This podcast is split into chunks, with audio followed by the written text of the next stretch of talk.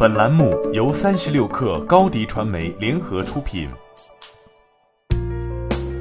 本文来自三十六克作者杨林。各种调整和优化下，瓜子终于看到了盈利的曙光。三十六克获悉，瓜子母公司车好多集团执行总裁邓康明和集团 COO 雷彦群已经离职。雷彦群此前分管车好多集团的汽车后市场部门。他的离职可能与车好多集团需要重新调整汽车后市场，尤其是养车业务及车辆维修业务的模式有关。三十六氪还获悉，车好多集团的养车业务未来可能进行人员优化。此前，车好多集团创始人杨浩勇在接受三十六氪采访时承认，此前用自营助模式来做汽车维修保养，这个模式此路不通，需要换个方式来做，例如为修车店赋能。根据公开资料显示。雷雁群两千年加入阿里巴巴，经历阿里中工铁军整个发展过程，先后任职于阿里中工业务前线五个大区省长和后台多个部门负责人。二零一八年三月加盟瓜子母公司车好多集团，任 COO 首席运营官。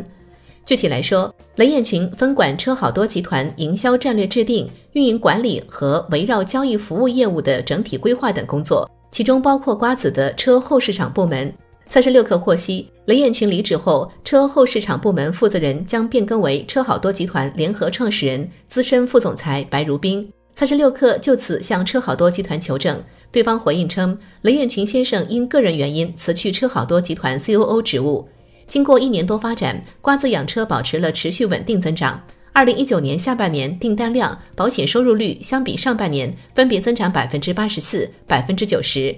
目前，瓜子养车的业务模式正在持续优化中，将在二零二零年探索更能与瓜子二手车、毛豆新车形成生态联动的业务模式，实现业务的协同发展。而另一位离职高管邓康明，此前负责瓜子的财务共享中心、财务分析部、内部信息化中心、投融资部、福利保障部、法务部和人力资源部等六个核心业务。邓康明在二零一八年四月加入车好多集团之前，曾担任阿里首席人力官。邓康明离职后，他曾负责的业务部门此时直接向杨浩勇汇报。三十六氪就此向车好多集团求证，对方回应称，邓康明先生因个人选择辞去车好多集团执行总裁及公司其他相关职务，未来将专注于企业咨询，帮助更多创业者。对于邓康明先生、雷艳群先生为公司治理做出的贡献，车好多集团表示衷心感谢。邓康明曾负责的财务、人力、投融资、信息化等部门，事关一家公司能否找到钱、钱怎么花，以及能否通过信息优化来提高效率。在现在的互联网资本寒冬中，这些部门的调整也对一家公司的生存状况至关重要。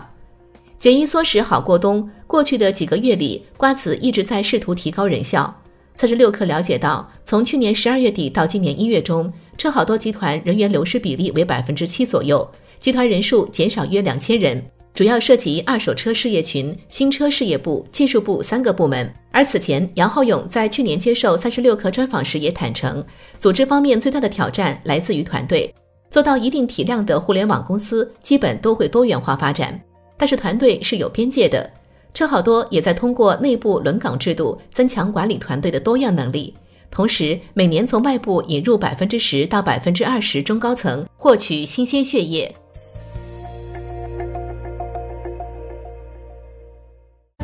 欢迎添加小小客微信，xs 三六 kr 加入克星学院，每周一封独家商业内参，终身学习社群，和大咖聊风口谈创业，和上万客友交流学习。高迪传媒，我们制造影响力。商务合作，请关注新浪微博高迪传媒。